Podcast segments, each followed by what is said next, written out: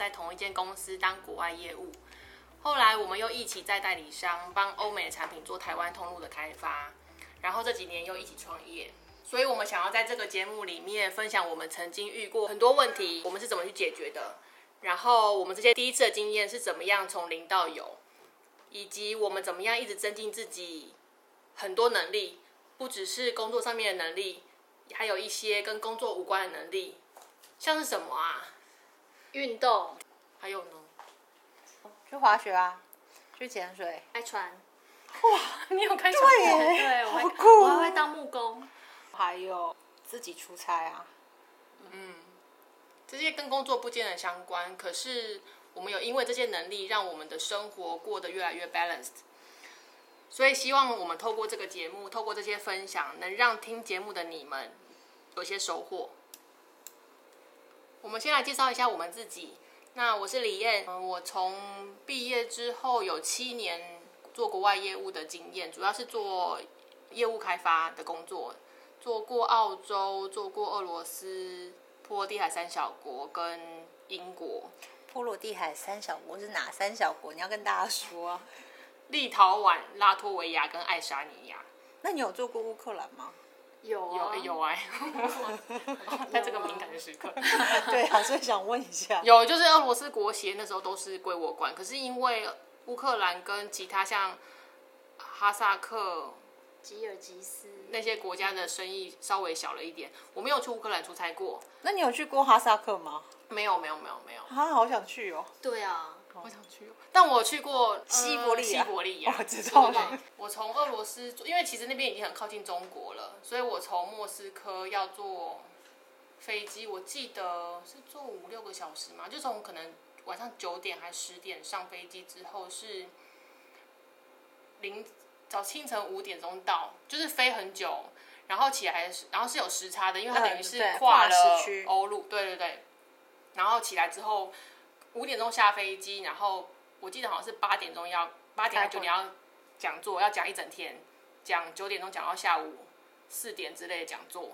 对，然后就是在飞机上面也没有好好睡觉，然后嗯，那是个很恐怖的经验。对，就是飞的，因为是小飞机，然后它是它是连登机的时候是像我们在我们松山机场，它是在它没有自己的登独立的登机门，它是就是喊坐对喊说哦那个那某某号七八三号飞机来了，要登机的旅客请请到门口搭接驳车。哦去搭登机，然后我就根本就不知道他叫我啊，然后发现旁边人都走完之后，好像是我的飞机耶，然后才会赶快跑过去，然后上飞机之后也不敢睡啊，因为就是很紧张嘛，然后就是一直就是。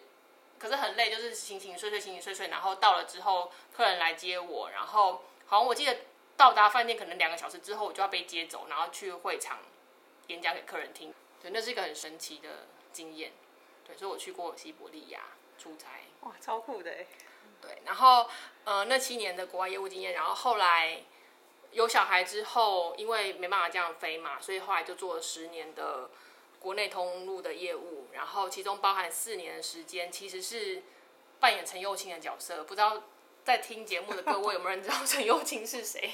那时候他拥有大人哥，对，就是呃等于是在做台湾百货专柜的开发，就是那时候最最全盛时期有一同时间管全台湾十个专柜的以做营运、做开发跟营运的工作，然后业务经验包含了之前做国外的时候比较多是 B to B，然后在台湾话就是 B to B 跟 B to C 都有碰到这样。然后现在工作呢，其实我是家庭主妇，然后还要兼顾两个小孩的教养责任跟平常接送，然后利用中间穿插的闲暇时间，然后把自己 国内通路的业务工作做好，这样子。嗯，那我们请凯顿介绍一下。嗯，大家好，我是 Catherine。那我介绍一下我自己哦，就是我从呃将近二十年前做国外业务，那国外业务的经验大概也是七八年的时间。那主要负责市场是欧洲、中东、非洲，对，那时候管到这么大的区。那我觉得比较特别的国外业务经验，就是大家都会觉得国外业务好好呃，我基本上一年大概有三分之一的时间是在欧洲过的。那最最最特别的经验，就大家听了会觉得很神奇的是，我一天可以去三个国家。就比方说，我的行程可能会是早上在瑞士，然后中午在葡萄牙，晚上在英国这样子。那我自己是对于这样子的行程觉得很很辛苦，因为基本上我对于呃每一天的行程就是机场，然后 meeting room，然后机场，然后 hotel，大概就这样啊。那后来离开了国外业务这个工作。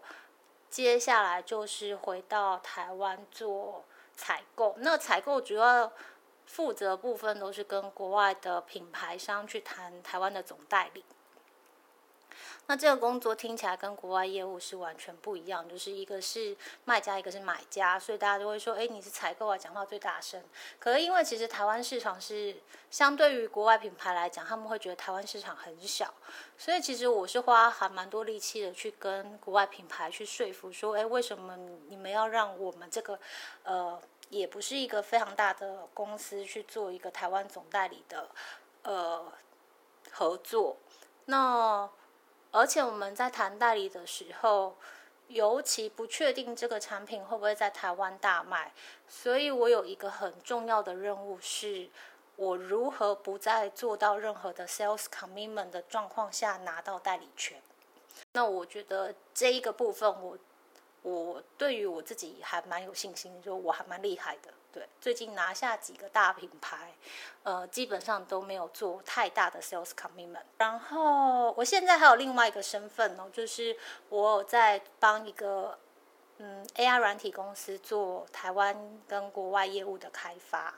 那它其实是跟之前的监控产业做国外业务还蛮类似的，就是做业务的开发。所以我现在除了就是采购的身份，然后国外业务的身份。还有做我们自己的创业，那接下来还会有另外一个，就是跟我们之前的经验完全不太一样，就是做所谓的 FinTech 的创业。哦，那这是我现在大概的状况，所以我就是目前有四份工作。那多，对啊，但是。其实我有算过，我每天的工作时间就是跟一般，可能比一般上班族少少一点嘛。我平均一天的工作大概就是六小时，然后礼拜一到礼拜五，那只是我的上班时间跟大家不不太一样。我可能是下午会去运动，然后晚上可能八九点回到家才开始回信啊，或是开会之类的。所以我就我的时间安排就会比较弹性这样子。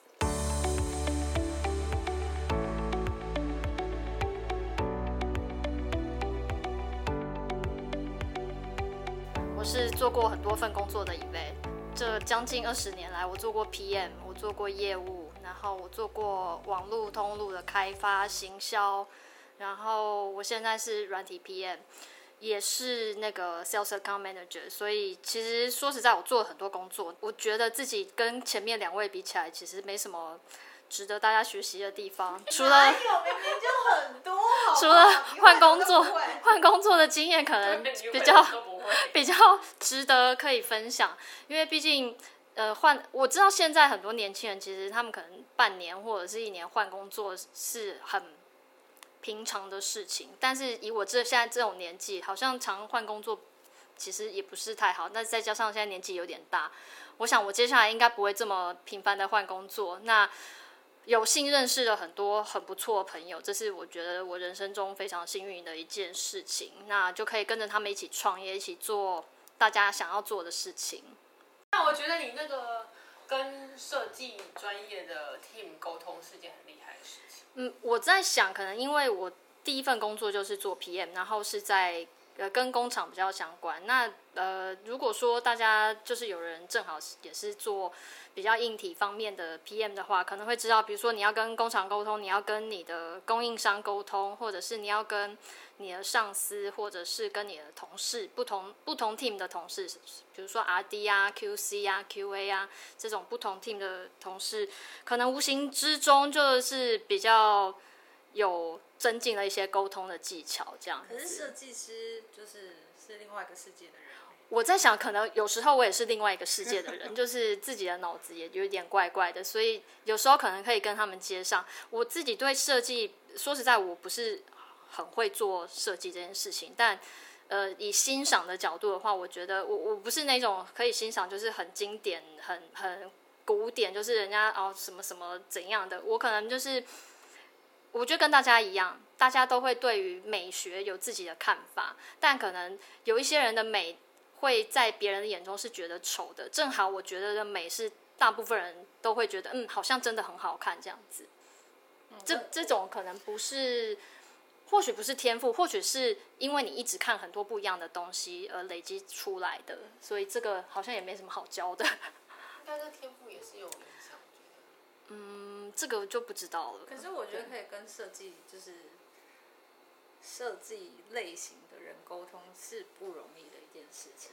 他们的确有时候蛮难搞的，就是呃，比如说你遇到像毕卡索那样的人呢，就是真的 这种这种的这种人，我我觉得我就放弃了，就直接放弃他。他想要怎样就怎样，大不了最后反正他交一百次作业，我就打一百次回去这样子。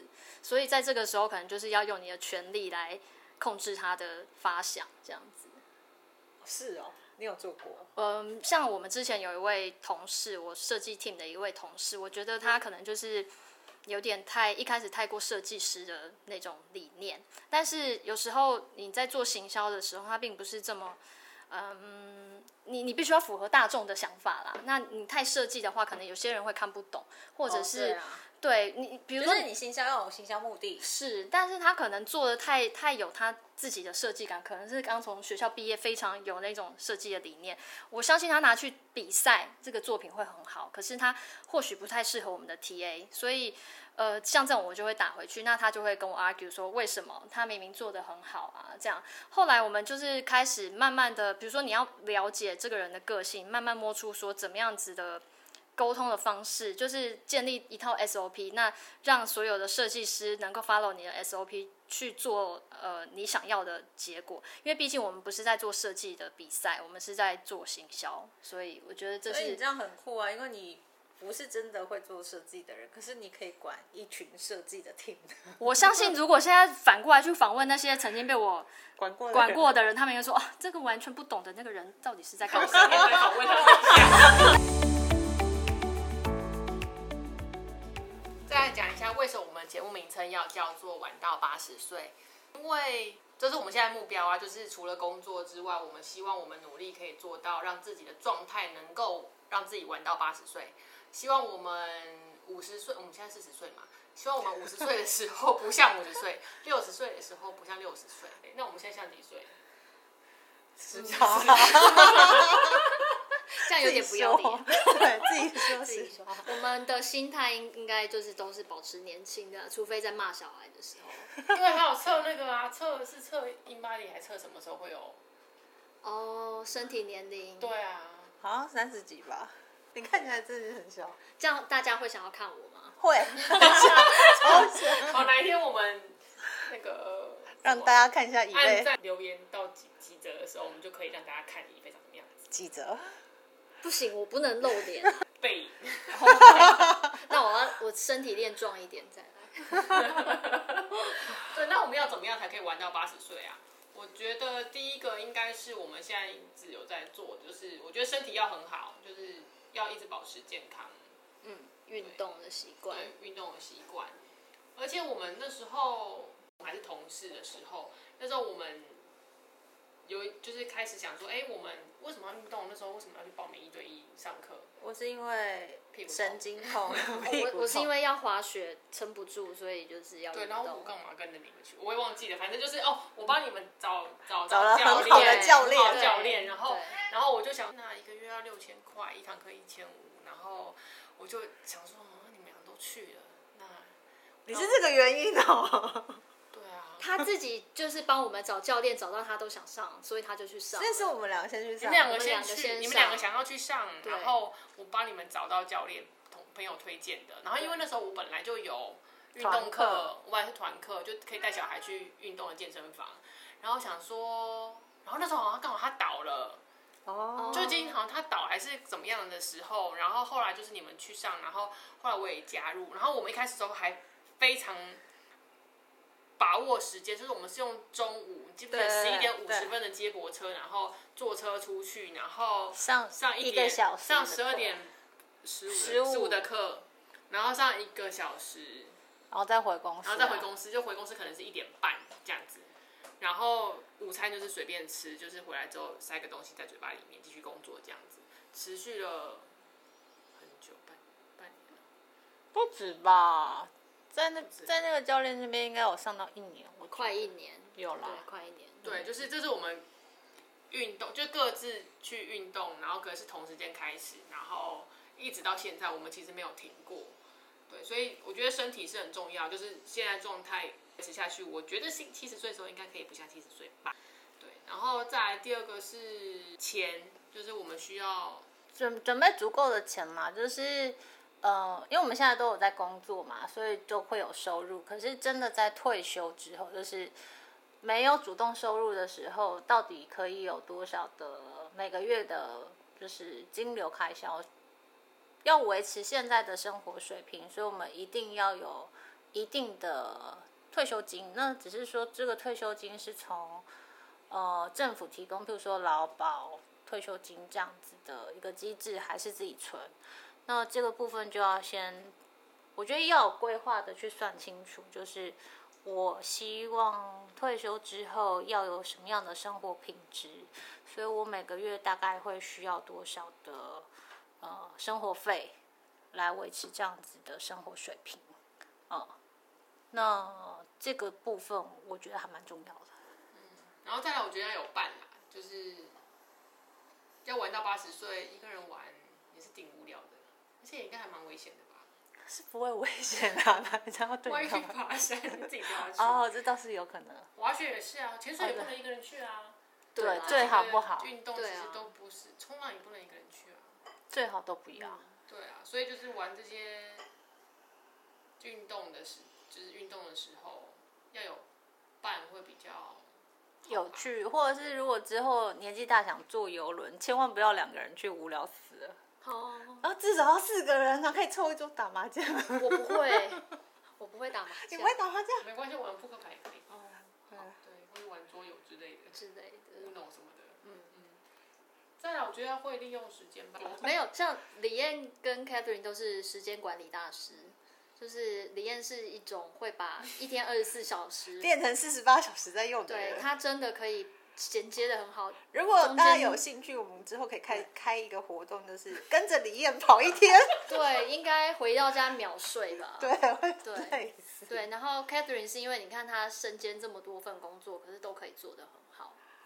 可是我我觉得这边要讲的利用时间，应该是指说，假设我今天没有工作，我没有孩子，嗯，所以二十四小时是完完全全属于我自己一个人的时候，我要干嘛？哦，这我会，这我 因为我现在就是还时间大部分都是属于我自己。可是你有除了工工作啊除了工作，可是你看，工作就占了你八个小时啊。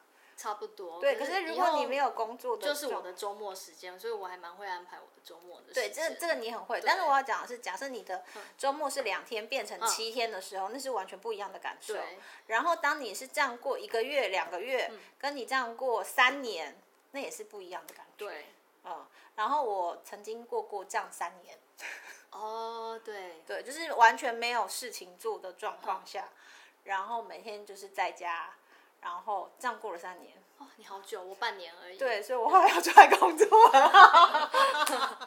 所以如果没有规划好的话，就会变成这样，就是觉得有工作很好。嗯，所以就跟下一个有关系，就是我觉得另外一个是要我们要有要能够找到自己想要培养的兴趣吧。你觉得这边的兴趣可能可以帮你创造一些成就感，就是其实我觉得大大家现在虽然在工作觉得很辛苦，就是你可能只是为了赚钱所以去上班，可是上班其实相对来讲也可以带给你一些成就感，或是尤其是特别是男生的身上会特别容易看到。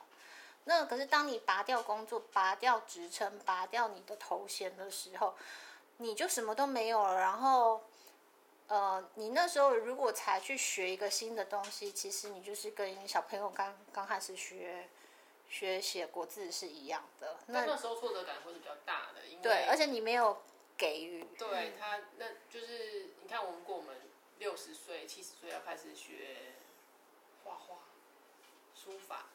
就是可能手的肌肉什么的都开始退化了，然后可能眼睛也看不太到，然后要戴老然后也坐不太住。对，然后或者是你六十岁才去学滑雪，就可能还没学会就先送一级。对，对，就是你不能真的 enjoy 到那个活动的乐趣。对，所以我们想说，刚好我们自己在为自己的八十岁做准备，然后把我们曾经遇到跟现在准备要遇到，或是我们怎么样解决。这些问题，我们怎么样去一起玩到八十岁的路程？我们希望用 podcast 的方式记录下来。那下一集我们要谈什么呢？我想要先谈谈我们如何开始创业，跟我们当初为什么要创业。那希望大家如果有兴趣的话，继续收听我们哦。下次见，谢谢大家，拜拜，拜拜。